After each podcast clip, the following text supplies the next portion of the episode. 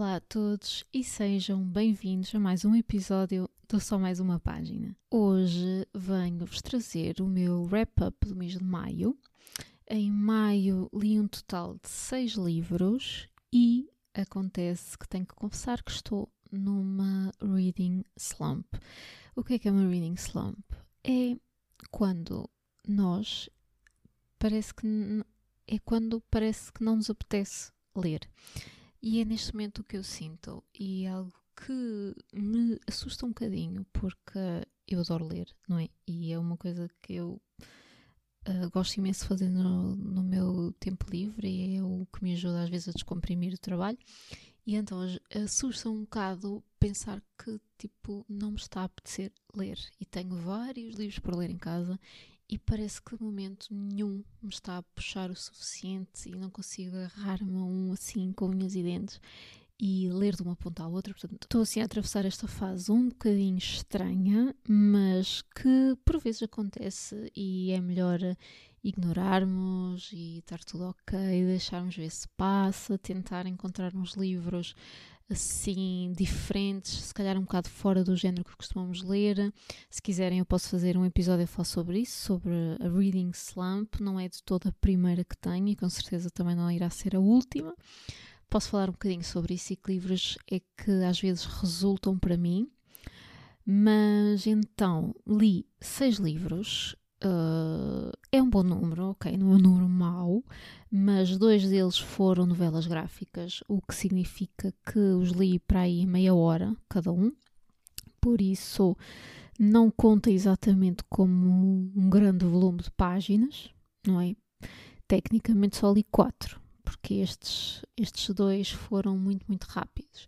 Mas então o que é que eu li? O primeiro livro que li em maio foi o My Name is Lucy Barton, da Elizabeth Strout, livro ao qual dei 5 estrelas. Portanto, apesar de não ter lido muito em maio, o que li foi fixe e dei-lhe uma boa pontuação.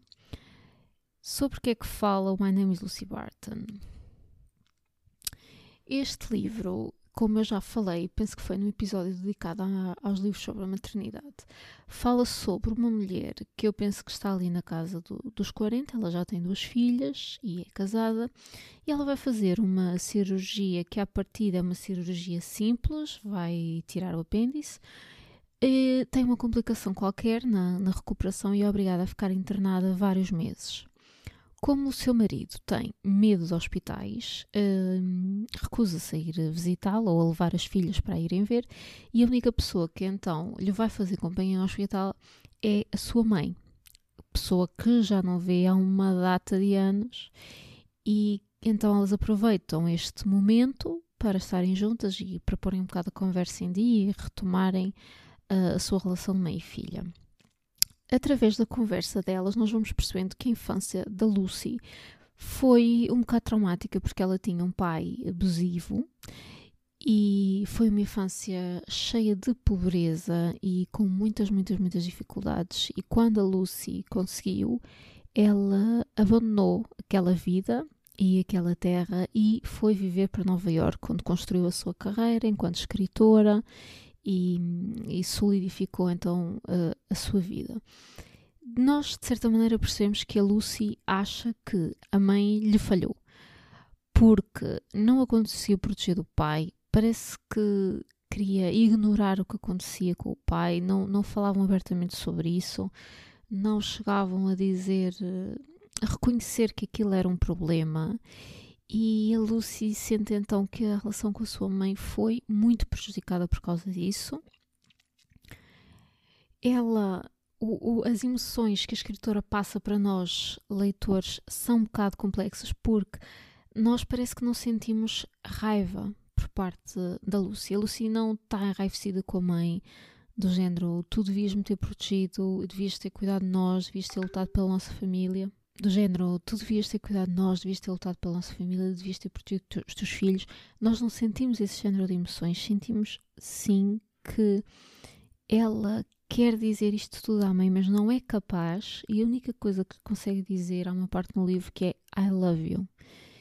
E a mãe não parece retribuir isso. A mãe tem dificuldade em expressar o amor que sente pelos filhos e, particularmente, por esta filha. Portanto, é um livro que eu não me lembro de ter lido algo em que isto fosse tão óbvio, mas aqui é muito mais um, audível e perceptível as coisas que elas não me dizem e o que fica por dizer do que aquilo que propriamente as personagens falam uma com a outra. Nós conseguimos perceber perfeitamente que elas queriam falar mais, que elas queriam conversar abertamente uma com a outra, mas não conseguem. E isso que está nas entrelinhas é muito forte e muito palpável. Eu adorei, adorei. A Elizabeth Strout já ganhou o prémio Pulitzer Uh, a escrita é excelente, excelente, é descomplexada, não é de todo pretenciosa, parece uma coisa super simples. É um livro curto, é um livro pequeno, mas maravilhoso, maravilhoso. Algumas das frases que eu mais gostei foi, por exemplo, How our roots were twisted so tenaciously around one another's hearts. E lonely was the first flavor I had tasted in my life, and it was always there hidden inside the crevices of my mouth, reminding me. E é um livro que tem estas passagens muito bonitas sobre solidão, sobre uma infância traumatizante, uma infância que não foi perfeita e que foi solitária e que gerou uma mulher agora, nos seus 40 anos, também um pouco solitária, um pouco a tentar reconstruir-se ela mesma e através da, da, hum, cura da, sua, da relação com a sua mãe, através de curar a sua relação com a sua mãe. Este livro está traduzido para português pela Alfaguara. É um livro pequeno, existe em tamanho grande e em tamanho de bolso agora. Uh, se vocês vão à feira do livro e têm curiosidade em comprar este livro, saibam que ele está tipo a 10 euros no, no formato de bolso. Eu penso que ele também é capaz de ser abrangido por hora H, porque eu acho que ele já tem mais do que dois anos. Portanto, o tamanho grande eh, compensa comprarem na hora H. Mas este livro é maravilhoso, eu adorei, adorei. E já tenho mais dois, uh, três dela por ler, porque agora vou querer ler tudo. E estou a pensar, da próxima vez que for à Feira do Livro, trazer a Olive Kitteridge, porque muita gente disse-me que é o melhor dela e eu acho que foi o livro que a fez ganhar o Pulitzer. Portanto, eu acho, acho que vou trazer esse para casa. Estou hum, com vontade, estou com vontade. Ainda só fui um dia à feira do livro, só comprei um, já vos vou dizer o que é que foi. Mas estou com vontade então de trazer Olive Kitteridge e hum, recomendo imenso a Elizabeth Strout. Eu ainda a estou a descobrir porque eu só li este livro, mas já percebi que vou querer ler o resto porque ela escreve mesmo, mesmo muito bem. Depois li A Cura da Cicuta, da Joanne Byrne. Este livro foi-me cedido pela Bertrand Editora na altura de, do Dia Mundial do Livro. Eles fizeram algumas ofertas neste dia, ofereceram uma tote e mais uns brindes fofinhos e este livro. E eu comecei logo a lê-lo porque a capa puxou logo por mim. A capa tem assim umas vibes de outono e agora, para este tempo miserável que estamos a viver neste momento, que acho que estão para aí três semanas, vai ser só chuva, eu amo, porque eu gosto deste tempo.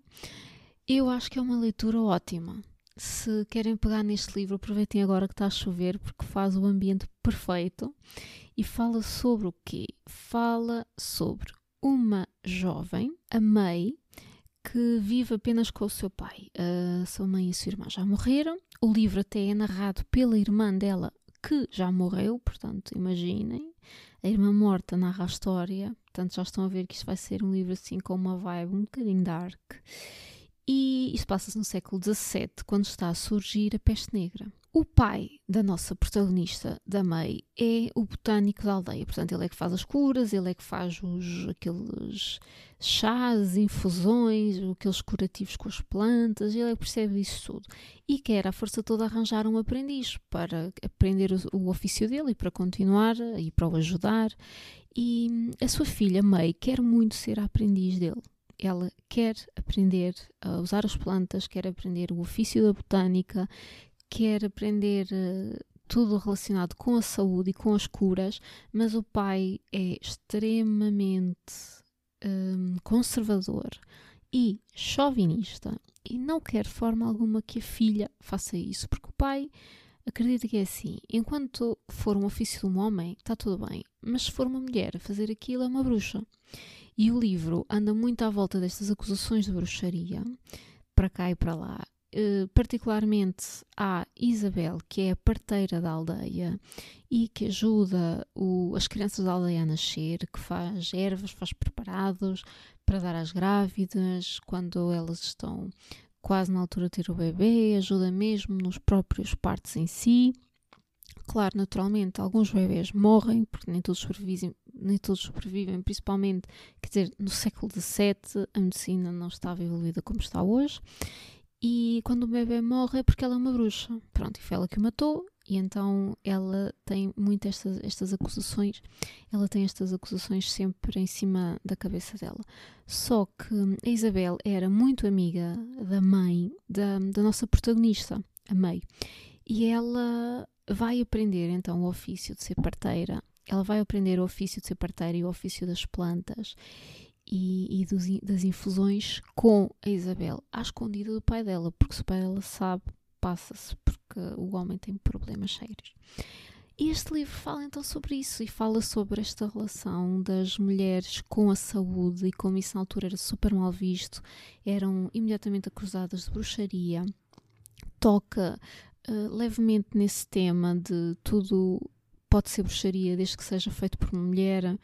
O pai dela tem uma relação muito, muito estranha com a filha. Ele é uma figura sinistra, é uma figura desconfortável na história. Nós não percebemos bem o que é que se passa com ele, o que é que se passa com a filha e a relação deles, o que é que se passou com a mãe. Portanto, há aqui muitos segredos por desvendar e a nossa protagonista vai desvendando bocadinho a bocadinho e vai percebendo uma série de coisas. E temos como pano de fundo também a peste negra e as mortes que isso provocou, a quarentena que em alguns sítios foram obrigados a fazer, nomeadamente nesta vila, a vila de Ayam. E de facto isto aconteceu. Esta vila no, no Reino Unido foi mesmo. Um, esta vila fez, mesmo na, na história, na vida real, uma quarentena e foi assim que conseguiram sobreviver à, à peste negra. Eu dei 5 estrelas a este livro, eu adorei já vi malta que leu e não concordou comigo, achou que era um bocadinho lento, mas é assim, uh, vocês sabem que eu gosto de livros lentos. Eu, quando falo dos livros aqui e digo que amei, é muito provável que eles sejam mais lentos, porque eu gosto destes livros assim atmosféricos e não necessariamente livros que eu gosto de plot e gosto de enredo. E este tem plot e tem enredo, mas é um estilo de escrita um bocadinho mais lento, um bocadinho mais para se ler eh, com calma e tentar perceber aquelas coisinhas todas, aquelas subtilezas. Eu gosto imenso deste livro. Não é de todo um livro que vocês vão pegar e ah, isto é só plot para trás e para a frente e coisa a acontecer e grande aventura. Não é. É um livro mais lento, é um livro com factos históricos, portanto, isto é uma ficção histórica e tem só este toque leve de fantasia na, na parte da bruxaria, porque não há nada de fantástico nisto. O que há é. O, o que existem são essas acusações de bruxaria à torta e direito, mas é uma ficção histórica. Eu amo ficção histórica. Amo este género de livros, especialmente livros sobre mulheres e sobre mulheres que trabalham em áreas que eram mal vistas pelos homens. E eu gostei mesmo, mesmo, mesmo muito das 5 estrelas, amei e portanto recomendo imenso. De seguida li A Rapariga que Caiu no Mar, da Axie O. Este livro foi-me cedido pela presença, que assim que eu soube que ele ia ser lançado, eu uh, quis logo, porque eu já queria ler esta história há que tempos, porque já há muito tempo que ouço malta falar sobre isto no YouTube internacional e este livro, quando foi lançado, um, lá fora gerou muito burburinho, muita crítica positiva, a malta adorou. E eu, ai, espera lá que isto vai ser lançado em português, então eu vou esperar e vou ler em, em português. E adorei, pronto, adorei. Foi um livro muito giro. Ele fala sobre a nossa Mina, que é uma jovem que mora numa terra que se acredita que está amaldiçoada pelo deus do mar, porque tem várias tempestades, tempo horrível, pessoas a morrer nos barcos, chuva, chuva, chuva, e o mar super revolto. E o que é que as pessoas daquela terra acham? Como o Deus do Mar está furioso, elas acreditam que o Deus do Mar está furioso com elas, todos os anos escolhem uma mulher, uma rapariga, para oferecer como sacrifício ao Deus do Mar. E literalmente atiram na água. Atiram na água e esperam que o Deus do Mar a acolha, não sei como, e isso acalme e as tempestades passem e eles possam viver a sua vida em paz. E isto é um bocado problemático porque, quer dizer, todos os anos uma rapariga tem que ser sacrificada e morta, atirada à água, para que eles possam ter bom tempo. É um bocadinho estranho. E acontece que quando chega a vez da namorada do irmão da nossa protagonista, portanto a cunhada dela, a nossa protagonista vai e salta ela para a água, em vez de ir a que era suposto ser oferecida ao Deus do Mar. Porque a nossa protagonista é super corajosa e ela sabe que o irmão está a sofrer imenso e o irmão não quer que a, que a namorada vá para lá e morra, ele está destroçado e então ela pensa, olha, vou eu, I volunteer as a tribute. E é isso que ela faz. O que acontece depois é muito, muito, muito estranho, muito original, é giro, ela debaixo da água, não vive tipo debaixo da água, sabem, não é tipo Aquária, exatamente, nem é tipo a Pequena Sereia, é mais um reino dos espíritos, onde está, são pessoas que já morreram e vivem ali com outras pessoas, com espíritos, com seres estranhos. Ela encontra as antigas noivas do, do Deus do Mar, encontra toda a gente. Um, e o que é que ela rapidamente percebe? Percebe que o Deus do Mar está numa espécie de transe. Ele está a sonhar e não consegue acordar, e enquanto ele não acordar, a terra dela vai continuar sempre a sofrer aquelas tempestades horríveis e as pessoas nunca vão estar em segurança. E então o que é que ela decide? Ela decide quebrar a maldição e acordar o Deus do Mar e salvar a terra dela. Para isso, vai contar com alguns personagens que a vão ajudar tanto personagens humanas como personagens não humanas e seres assim um bocadinho diferentes. Este livro, como é uma mitologia coreana, tem aquele toque de magia muito próprio. Há aqui coisas que não se explicam exatamente um, no mundo real, daí ser uma, uma fantasia. Tem muita vibe de filme dos estúdios Ghibli, tanto que eu ouvi dizer que a autora quis fazer uma espécie de tributo ao Spirited Away. Eu ainda não vi o Spirited Away, portanto não vos posso falar sobre isso. Mas o que eu posso dizer é que eu gostei mesmo muito. É um livro mágico, é fofinho. Eu emocionei-me bastante no fim. Não estava à espera, porque o final tem assim um toquezinho de lágrima no canto do olho. Eu achei muito mágico, as descrições são maravilhosas, já tinha ouvido dizer isso, que o ambiente e o imaginário do livro estava super bem conseguido e de facto está, as descrições são muito vívidas, são muito bonitas.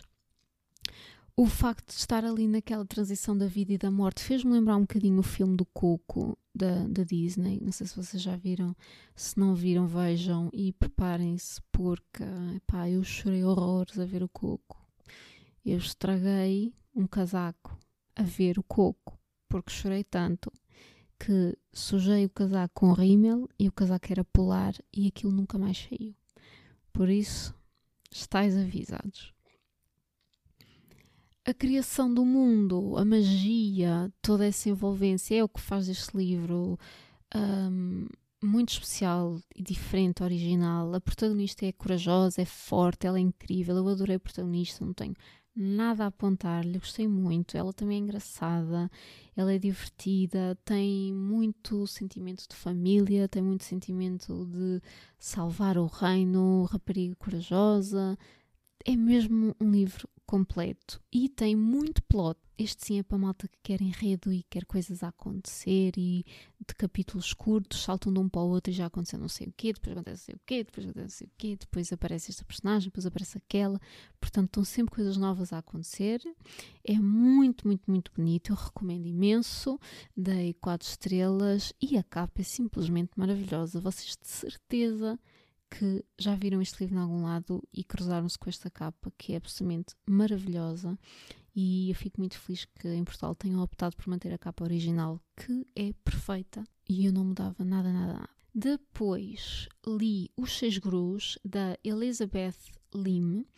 Este livro também vai um bocado na onda da rapariga que caiu no mar. Porquê? Porque também é um retelling de uma lenda, também é passado na Ásia a escritora também é asiática, mas este tem um toque um bocadinho diferente. Este livro fala sobre uma jovem, a Shiori, que tem seis irmãos e ela vive com o seu pai e a sua madrasta. A madrasta que é uma pessoa um bocadinho estranha eh, porque tem um jardim cheio de serpentes e as serpentes são muitas e mexem-se, é nojento, eu detesto cobras e, portanto, foi um bocado desconfortável para mim estar a ler sobre essa bicharada. Não gostei nada. Se vocês não gostam de cobras, preparem-se, porque elas estão em destaque neste livro. Mas isto parece que está tudo ok, eles vivem todos, só que a madrasta dela é então uma pessoa um bocado estranha com magia negra. E o que é que acontece? A nossa protagonista, a Shiori, tem ela própria magia, mas ninguém sabe porque a magia é proibida. Então ela esconde muito bem aquilo, ela esconde tudo, mas um dia ela perde o controle quando é suposto conhecer o seu hum, noivo. Ela está noiva de um rapaz que ela não conhece e ela não quer esse destino. Então ela passa-se, perde o controlo e a sua madrasta fica alerta e descobre: ah, espera lá, que ela afinal tem magia e eu tenho que fazer alguma coisa em, em relação a isso. O que é que a madrasta faz? A madrasta transforma os seis irmãos dela em grus, que é uma ave mais ou menos parecida com uma cegonha. Eles à noite são homens e de dia são grus. Ela bana a princesa do reino e diz-lhe que para ela salvar os irmãos dela tem que tecer uma espécie de uma manta de uma, uma planta, um, um gato, uma coisa estranha que só existe numa ilha especial e está protegida por um dragão e, e, é super perigoso de obter e que lhe vai destruir completamente as mãos e, e o espírito também, porque ela tem que sofrer muitas dores para conseguir então fazer aquela manta para os seus irmãos. Quando tiver a manta pronta, usa para tapar os seis grus e eles voltam à sua forma original como homens. Uma coisa muito importante é que ela, durante este tempo todo, ela não pode abrir a boca e falar com ninguém ninguém, porque se isso acontecer, a madrasta mata um dos seus irmãos. Apesar dela ter magia, ela não sabe bem como usar, ela não quer usá-la. Ela, como é banida do reino, tem que procurar uma forma de se alimentar e de se sustentar ela própria, porque apesar de ser uma princesa, ela para onde vai ninguém a conhece, além de que ah, na maldição um, a sua madrasta fixou-lhe uma espécie de uma taça na cabeça, portanto ninguém consegue ver os olhos dela, nem muito bem o nariz, portanto ninguém sabe quem é que ela é, ninguém faz a menor ideia. E ela começa a trabalhar como ajudante num, numas cozinhas, ajudante depois num palácio. E então ela dá por ela um, a ter que conviver com o rapaz com quem era suposto casar, o príncipe com quem, com quem era suposto casar e começa a perceber que, olha, se calhar ela afinal não era assim tão mal. E além disso, começam a perceber que existe uma conspiração muito maior do que eles por trás de tudo isto. E ela é a única que pode salvar o reino e impedir tudo aquilo de acontecer. Este livro é muito bonito e tem esta vibe um, de história também um bocado Disney, um bocado Estúdio Ghibli, é muito, muito fofo. Mas para quem já leu A Filha da Floresta, isto não é novo. Uh, isto já é um conto que existe há muito tempo do, dos Seis Cisnes. Este conto é originalmente dos irmãos Grimm, foi publicado em 1812.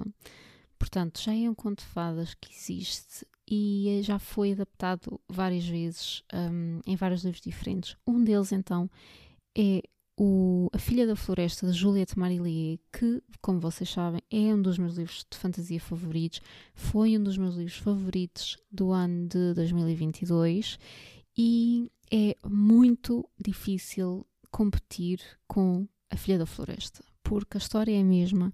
É uma jovem que tem seis irmãos rapazes, eles são todos transformados em cisnes e ela uh, não os consegue ver durante muito tempo, ela está completamente sozinha e tem que fazer esta, estas seis camisolas para eles com uma planta espinhosa. E ao longo deste tempo ela é maltratada, espezinhada, sofre horrores às mãos de várias pessoas diferentes na floresta, sozinha, só tem uma cadela para lhe fazer companhia.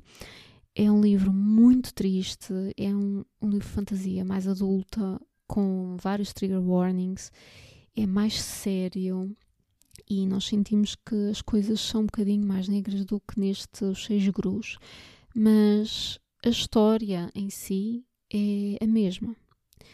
Só que num temos um tom um bocadinho mais adulto e um bocadinho mais dark, e no outro temos uma coisa um bocadinho mais jovem e mais fofinha, mais Disney vibes, estão a perceber?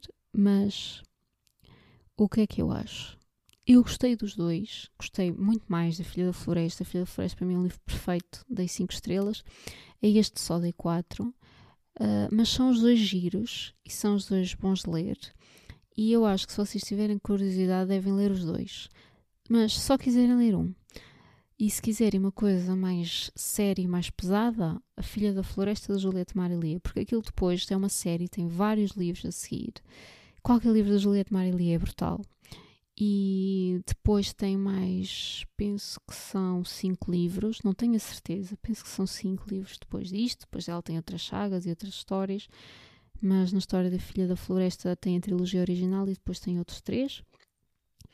E Os Seis Grus é um livro um bocadinho mais fofo, um bocadinho mais leve, e também vai sair, entretanto, o segundo volume, apesar da história ficar mais ou menos concluída no primeiro, vai existir no segundo volume. Eu vou querer ler, claro, mas pronto, é assim um toque mais juvenil, um livro que se lê mais depressa, se calhar tem mais ação, tem mais enredo, também tem dragões da água e eu amo dragões, portanto, isso também lhe conferiu uma um toque especial e um toque diferente, então que a Filha da Floresta, por exemplo, não tem, é mais asiático, mais centrado nessa cultura.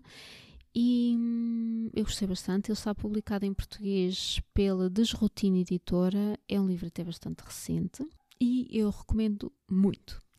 Entretanto, fui passear, fui a Barcelona, passei lá, passei lá alguns dias e perdi completamente a vontade de ler. Malta, e voltei lá com uma reading slump completa. E o que é que eu fiz? Eu já peguei em tantos livros, não acabei nenhum. Decidi pegar no Lore Olympus, que é uma novela gráfica. Aquilo originalmente até é um webtoon, está tudo na internet, na página da, da escritora. E a Penguin fez então uma compilação destes, destes episódios do webtoon no, em dois livros. É o livro 1, parte 1 e depois a parte 2. O que é que eu achei do Lore Olympus? Eu amei. Amei. E era mesmo o que eu precisava para dar aqui um refresh na, na minha pessoa e nas minhas leituras, porque isto lê-se muito rápido, porque é uma novela gráfica, é como se fosse uma banda desenhada. A arte é simplesmente lindíssima. a arte é incrível, vocês veem logo pela capa que os livros são maravilhosos. O, a história é muito boa, eu amo mitologia e este livro é um retelling do conto da Hades e da Perséfone, que graças a Deus não é, pelo menos até agora, até à parte 2 do livro 1, ainda não foi nada sexualizado. Ao contrário daquele flagelo chamado Deuses de Neon, da, uh, da Katie Robert, exato, que foi um sex fest total e eu estava à espera que fosse uma coisa de mitologia e o conto da Hades, do, do Hades e do Perséfone, que era uma, uma deusa lindíssima, a deusa da primavera, que é raptada para o inferno por o Hades mau e ela é obrigada a ficar lá, mas depois eles apaixonam-se. E eu gosto imenso dessa, dessa história. Aliás, a escritora do Canto de Aquiles e da Circe, Madeline Miller, penso que está neste momento a escrever um retelling da e da Persephone e eu mal posso esperar para meter as mãos em cima porque assim deve ser brutal. Mas estes deuses de Neon eu não gostei nada, foi super erótico, era só sexo e eu queria mitologia e queria história e isso não acontece em momento nenhum, tanto que eu até desisti. Mas este hum, Lord Olympus é muito, muito giro porque é contado neste formato de, de, banda desenhada, novela gráfica, mas é giríssimo porque aparecem vários personagens do, da, da mitologia. Aparece Hera, aparece os Zeus, aparece, um, aparece o Eros, aparece a Artemis, portanto, há, eles estão todos presentes de uma forma muito mais jovial e um bocado mais contemporânea. Eu adorei tudo. E, e, conta então a mesma história, a história de uma jovem, uma deusa da primavera, que neste livro ela vai um dia sair com a sua irmã, a Artemis, e ela conhece o Hades. Conhece o Hades e apaixona-se. Eles trocam olhares e ele fica assim impressionado com ela. Ele fica, ele acha que ela, ela é a mulher mais bonita que ele já viu e compara com a Afrodite e diz que ela é tão bonita que fazia a Afrodite não ser nada especial em comparação com ela. E a Afrodite fica doida com isto. E nós sabemos que na mitologia os deuses são extremamente mesquinhos, extremamente egocêntricos. E quando, um, quando a Afrodite, que é a deusa da beleza, ouve o, o Hades dizer que aquela rapariga é mais bonita do que ela, ela elabora um plano para raptá-la e, e levá-la para o submundo. Pronto. Isto acaba por correr-lhe muitíssimo mal. Porquê? Porque depois o, o Hades e o Persephone acabam por se conhecer melhor e existe ali uma química muito grande entre eles e ela queria separá-los e acaba um bocado por juntar. E os dois volumes falam muito sobre isso. O primeiro volume, a, a primeira parte, aliás, é um bocadinho mais focada na e no, e, no e da Perséfone e fala então sobre este, este momento em que ela é levada para o submundo.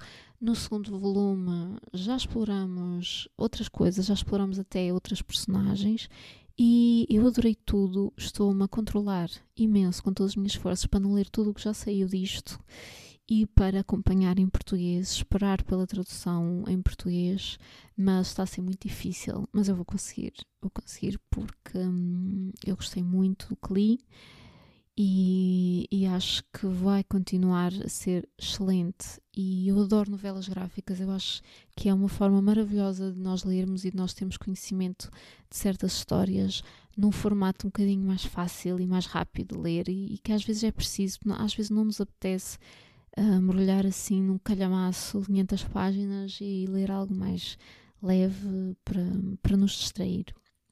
E portanto, isto foi tudo o que eu li em maio. Não foi muito, mas eu gostei e que é o mais importante. Houve livros muito bons, foi um mês sólido e pronto, vamos ver se agora consigo sair da Reading Slump e ler mais livros. E agora vamos passar para o que é que eu estou a ler de momento.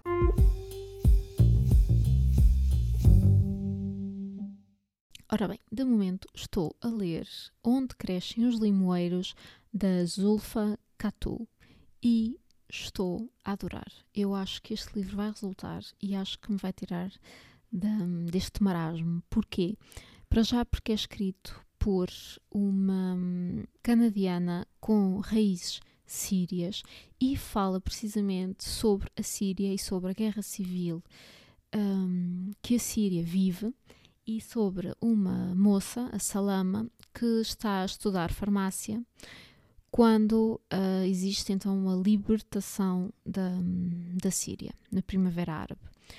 Nesses dias ela, ela é uma jovem normal, ela está então na faculdade, tem os seus pais, tem o seu irmão, vivem todos uma vida relativamente normal, tanto normal que se pode viver uh, num país árabe que sempre esteve ali na beira da guerra. Mas quando essa guerra civil se instala no país, a família de Salama é extremamente afetada e ela deixa de poder estar a estudar farmácia para ter que passar a estar no hospital a fazer, inclusive, operações. Portanto, ela aprende tudo sobre medicina uh, através da, da, prática em si. Então, ela está só a estudar farmácia, ela só tem 18 anos e agora ela é cirurgiã e tem que salvar as pessoas à força toda porque senão elas morrem e portanto ela tem que se desenrascar e ajudar o seu país e ajudar um, os seus conterrâneos. A única pessoa da família que neste momento lhe resta é a sua cunhada que está grávida e ela deseja acima de tudo conseguir entrar num barco, atravessar o Mediterrâneo e fugir para a Europa. Isto é o desejo da cunhada. Mas a Salama não quer fazer isso porque ela acha que o seu país já está a sofrer tanto que de alguma forma é uma obrigação que ela tem ficar lá e ajudá-los no que ela puder e ser uma das pouquíssimas pessoas que ainda estão no país a exercer medicina e a salvar um, as pessoas que são vítimas da guerra e de bombas e de tudo o que, o que se pode esperar num cenário destes. Portanto, eu ainda estou no início, ainda estou mais ou menos na página 60. Isto para já é o que temos. A Salama não quer sair do país, mas a sua cunhada quer sair. Mas a sua cunhada grávida quer ir para a Europa. É um problema porque elas mal falam inglês. A passagem de barco, naqueles barcos miseráveis de borracha que nós vimos nas notícias, custam 4 mil dólares por pessoa. Elas não têm esse dinheiro. Estão sozinhas na Síria e não sabem como é que vão fazer, não sabem como é que vão criar o filho que está para nascer da, da, da sua cunhada. E ela prometeu ao irmão que ia tomar conta dela, ela prometeu-lhe que faria tudo para um, tomar conta da, da cunhada e agora sente que não está a cumprir a promessa do irmão ao ficar na Síria a salvar as pessoas que lá moram. E um ponto muito, um ponto muito interessante neste livro é que a nossa protagonista, Salama, tem alucinações. E ela vê um homem e fala com ele, e esse homem fala com ela, e hum, ele diz-lhe coisas e quer que ela saia do país e está sempre tipo a ser intrusivo e maldoso para ela. Portanto, ela é capaz de estar aqui com alguns problemas psicológicos um, graves e ela tem então estas alucinações e fala com ele e, e argumenta com ele. É muito estranho. Ela vê-o é, nos sítios, ela, ele reage a coisas que lhe estão a dizer. E hum, isso até agora como está a deixar mais curiosa. Este, este pano de fundo da guerra civil também acho super interessante, mas o facto dela estar a ter alucinações também é, hum, está-me a deixar muito curiosa e eu estou a adorar este livro. Ele é um lançamento muito recente da um, editorial Presença e o livro teve imenso sucesso no, no estrangeiro. E, e é isso, malta. É isto que eu estou a ler no momento e que estou a adorar.